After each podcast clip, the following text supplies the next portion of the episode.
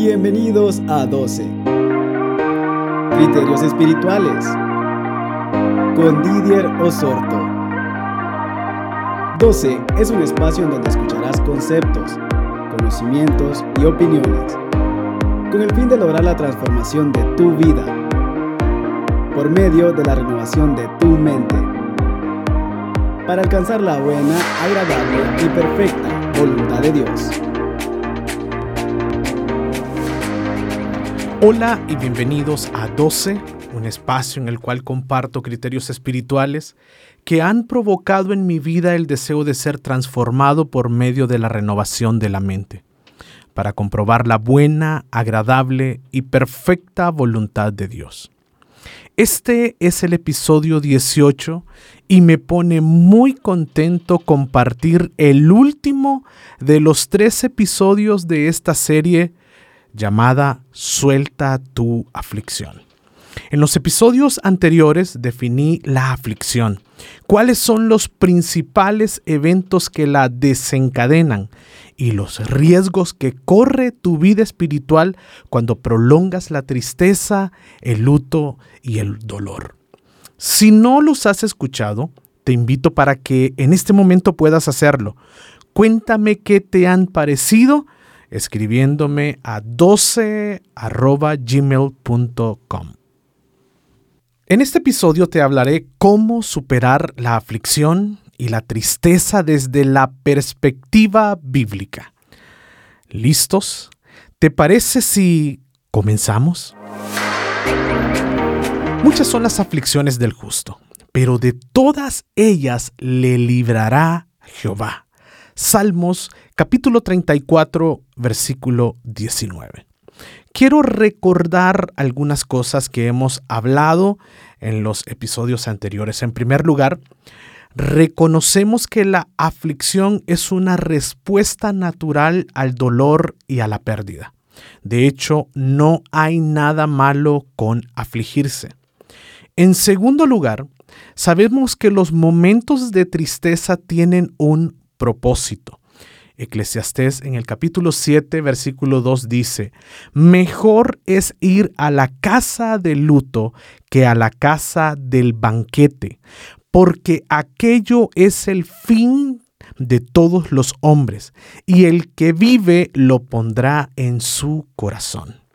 Este versículo implica que la aflicción puede ser buena, porque puede refrescar nuestra perspectiva de la vida. En tercer lugar, y a modo de recordatorio, es bueno eh, poner de manifiesto que los sentimientos de tristeza deben de ser temporales, porque así lo expresa la Biblia. En el Salmo capítulo 30, versículo 5 dice, por la noche durará el lloro y a la mañana vendrá la alegría. Hay un fin para la aflicción. El dolor tiene su propósito, pero también tiene su límite. Es normal pasar por aflicciones.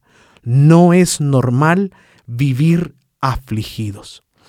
La aflicción tiene varias razones de ser desde algo simple en los cuales podemos decir, ya va a pasar, hasta momentos difíciles que nos traen mucho dolor.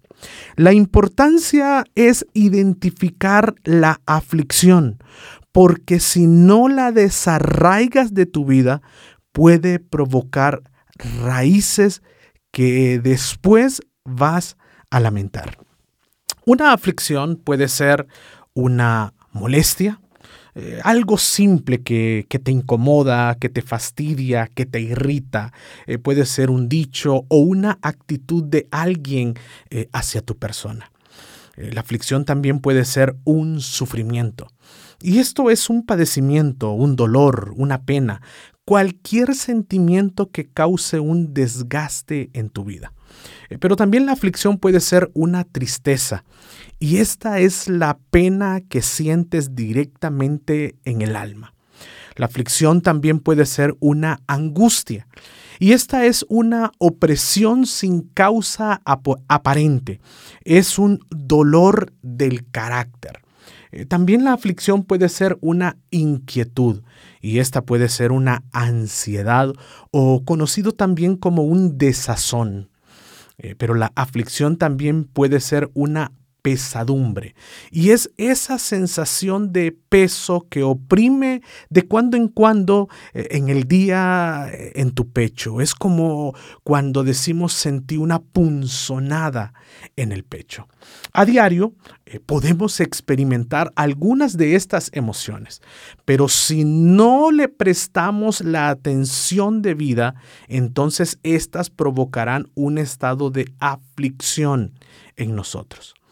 La aflicción se manifiesta en tus emociones de la siguiente manera. Mal humor y distanciamiento en el hogar. Pérdida de oportunidades valiosas. Alteración en tu carácter. Un decaimiento generalizado de tu persona. Eh, se puede también manifestar en forma de depresión, o también puede ser eh, con el involucramiento de personas próximas a tu vida eh, cuando, cuando las metes en conflictos que no tendrían que estar.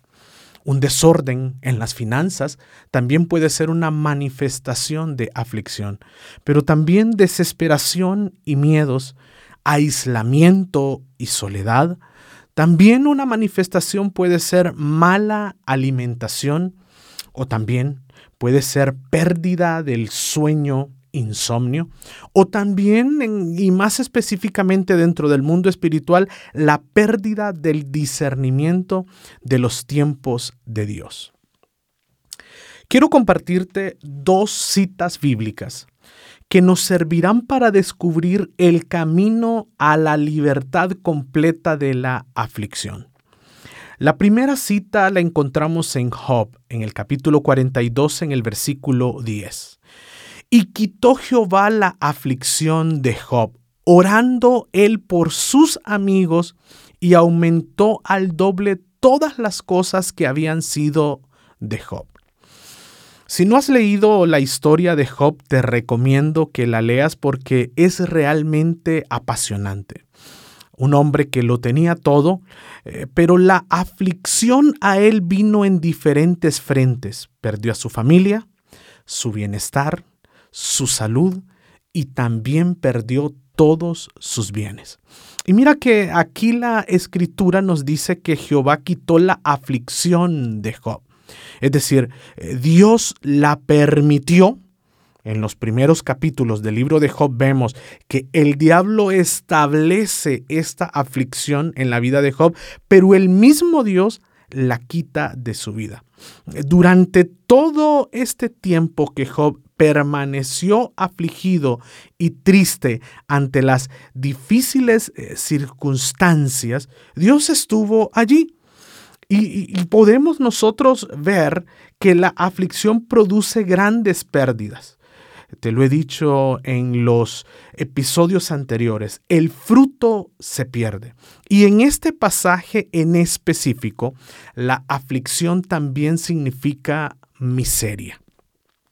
La segunda cita bíblica que quiero compartirte y que nos eh, muestra el camino hacia la libertad completa de la aflicción es Salmos, en el capítulo 107, versículo 10 al versículo 12. Y dice, los que moraban en tinieblas y sombra de muerte, aprisionados en aflicción y en hierros, por cuanto fueron rebeldes a la palabra de Jehová y aborrecieron el consejo del Altísimo, por lo que quebrantó con trabajo sus corazones, cayeron y no hubo quien les ayudara. Eh, mira qué interesante porque esta porción nos enseña que la aflicción trae quebranto, trabajo arduo sin buenos resultados, fruto estéril. Dice además que cayeron y no hubo quien los ayudara. Esto significa tropiezos en el camino, impedimentos para avanzar y soledad en la que nadie ayuda. La aflicción o tristeza de corazón conduce a las personas a terrenos estériles y a dolorosas caídas. Pero hay buenas noticias, porque Jesús es el restaurador por excelencia. Él levanta al caído y devuelve su bendición.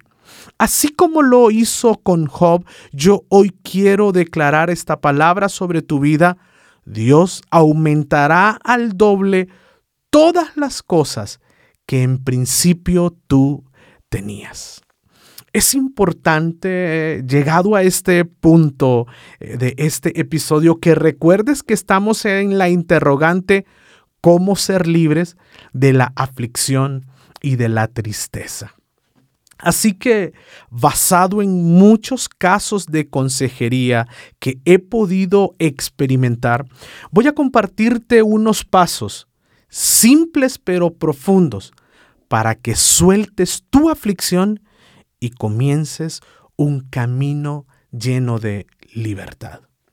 El primer paso, no debes negar ni subestimar la aflicción, pero sí saber que puedes salir y tener paz. Negar lo que estás viviendo no resuelve nada. Saber qué causa tu aflicción, sí. Ese es el principio. A partir de ahí es que debes enfocarte en salir. Pregúntate, ¿qué me angustia? ¿Qué me molesta? ¿Por qué no veo la solución? Yo te invito para que tomes papel y lápiz y anotes todo aquello que sientes que te causa una molestia, todo aquello que no está en la posición que debería de estar, todo aquello que cuando piensas sientes sencillamente que algo dentro de ti te causa un repudio, una tristeza o un sentimiento de abandono. Vamos, pruébalo. Paso 2. Métete en la cabeza que soportar la aflicción es vivir mal. Y Dios quiere el bien para tu vida. Cuando Dios creó al hombre y a la mujer lo hizo para que su imagen sea reflejada en ellos. Por eso la aflicción no es parte de la imagen de Dios. Soñar, reír, trabajar con ánimo, la familia, los amigos, son cosas que Dios quiere que disfrutes. Por lo tanto, llegó el momento de hacer un balance de tu vida. Pregúntate, ¿vivo bien? ¿Disfruto lo que hago? ¿Puedo reír seguido y a veces sin razones aparentes? ¿Tengo amigos? ¿Tengo alrededor gente que me ama y me cuida? ¿Me pesa la vida que llevo? Reflexiona. Y si como respuestas tienes muchos no, entonces es tiempo de buscar los motivos y trabajar en resolverlos. ¿Te recuerdas aquellos dos pasajes que leímos hace unos minutos atrás, hablando acerca de Job y también hablando acerca de los aprisionados en aflicción que leímos en Salmos? Bueno, el contexto de estos dos versículos nos siguen mostrando el camino de cómo salir del estado de aflicción y cómo romper las cadenas de la tristeza de una vez y para siempre. Por lo tanto, avanzamos entonces al paso 3. Reconoce con humildad de corazón tu condición.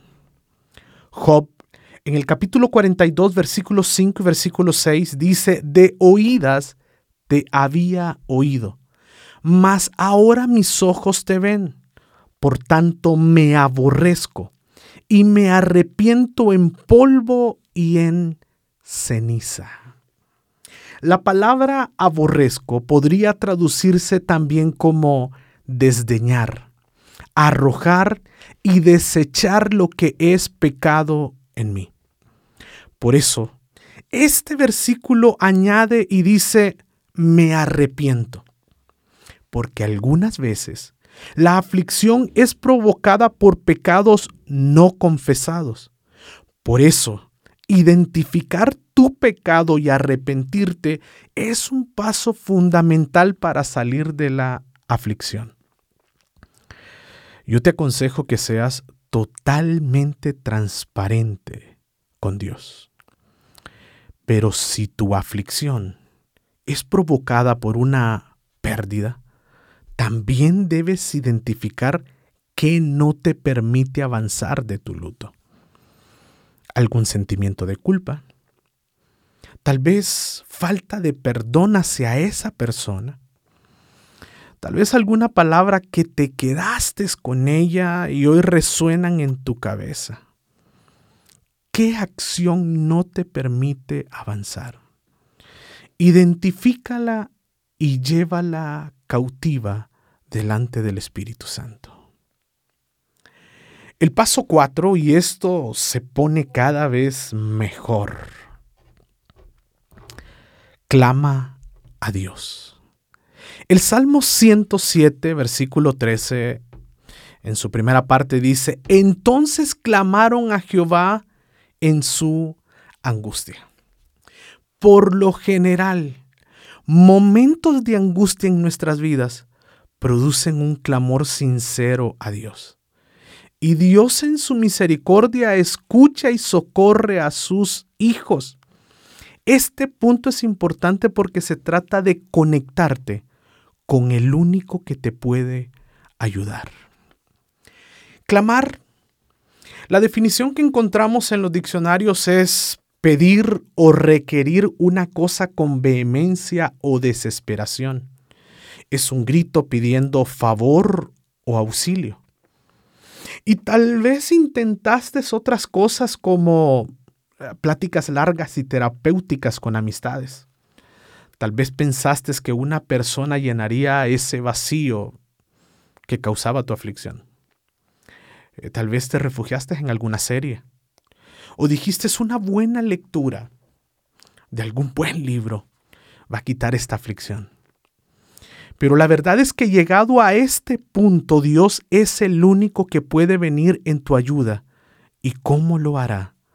A través de tu clamor. Es pedir, es requerir, es gritar con desesperación pidiendo auxilio. En este punto número cuatro, solo te puedo decir, clama clama, clama. Con toda seguridad, tu Padre desde los cielos te va a escuchar. Paso número 5. Cree en el poder de Dios. La segunda parte del Salmo 107, versículo 13 y 14 Dice, Él los libró de sus aflicciones, los sacó de las tinieblas y de la sombra de su muerte y rompió sus prisiones. Óyeme bien, porque venimos del paso 4 que es clamar, pero ahora yo te digo, si vas a orar, si vas a clamar, si vas a buscar a Dios, debe de hacerlo con fe, creyendo firmemente que algo va a suceder. Recuerda, si vas a clamar, debes involucrar tu corazón, porque si no, tu oración caerá en el buzón spam del cielo. Yo te invito para que este día te atrevas a creer en el poder libertador de Dios. Quiero que pongas atención a las tres acciones que Dios hace como respuesta al clamor de aquellos que le buscaron con total transparencia. Lo primero, los libró de sus aflicciones. Seguidamente los sacó de las tinieblas y de la sombra de muerte. Y por último, rompió sus prisiones. Es Dios quien libera. Él es quien saca a sus hijos del pozo o de la cárcel de la aflicción y rompe todas sus prisiones. Las palabras tienen origen. Y esta palabra, prisiones, se traduce del hebreo moser, que además significa atadura, castigo, cadena. Debe de ser consciente que es Cristo quien rompe las cadenas, pues Él vino a dar libertad a los cautivos. Paso número 6. Salmos 107, 15 dice, alaben la misericordia de Jehová y sus maravillas para con los hijos de los hombres. El paso número 6 es, alaba al Señor. Porque una de las cosas que hace la aflicción es robarte o destruirte la vida de adoración y alabanza a Dios. La aflicción consume el gozo y la fuerza para alabar a tu Dios. Por eso es sumamente necesario que vuelvas a la alabanza, que vuelvas a la a, levantar la voz anunciando a principados y potestades que Cristo reina en tu vida, que Él pelea a favor tuyo porque eres parte de su pueblo y que Él establece su poder y gobierno en medio de tus enemigos. La alabanza en tu boca es el reconocimiento que Dios es sobre todas las cosas. El paso número 7 dice, persevera y confía en la bendición y poder de Dios. Este es el último paso. Y llegado a este punto, puedo entender que ya renunciaste a todo lo que le permitió o le dio poder a las tinieblas para dañarte. Ya renunciaste a lo que llevó al corazón a estar bajo sombra de muerte y que con la autoridad de Cristo se han roto las ataduras y cadenas de aflicción. Pero este paso 7 es muy importante porque te lo tienes que recordar día a día. Persevera. Confía en la bendición de Dios y no solo eso, camina sobre la decisión que has tomado. Dios desea la libertad y la sanidad de sus hijos. Recuerda esto, Jesús vino para romper las cadenas de aflicción y destruir los poderes de las tinieblas que te afligían y devoraban tu bendición. Quiero pedirte que me permitas guiarte en una oración. Y si puedes acompañarme diciendo, Señor, gracias por estar siempre conmigo. Hoy quiero vencer todas mis aflicciones. No soporto más la tristeza, no soporto más la angustia, no soporto más el duelo. Busco la paz y sé que a través de la fe en ti seré libre para siempre. En este día, yo confío en tu palabra, Señor, y declaro mi victoria. Sé que a partir de este momento ningún peso me oprime más.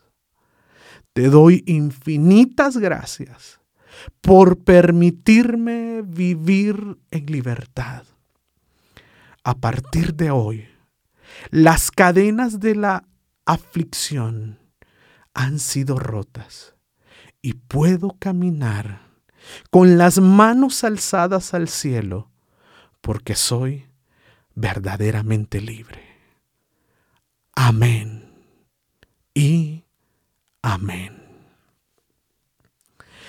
Hemos llegado al final de esta serie, Suelta tu aflicción.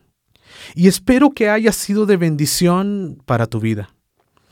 Recuerda compartir con otros estos audios para que esta palabra sea multiplicada. Yo te doy gracias por ser parte de este tiempo y recuerda que 12 es elección, pasión, transformación es una nueva generación de discípulos. Nos conectamos en un siguiente podcast. Un abrazo grande y que Dios te bendiga.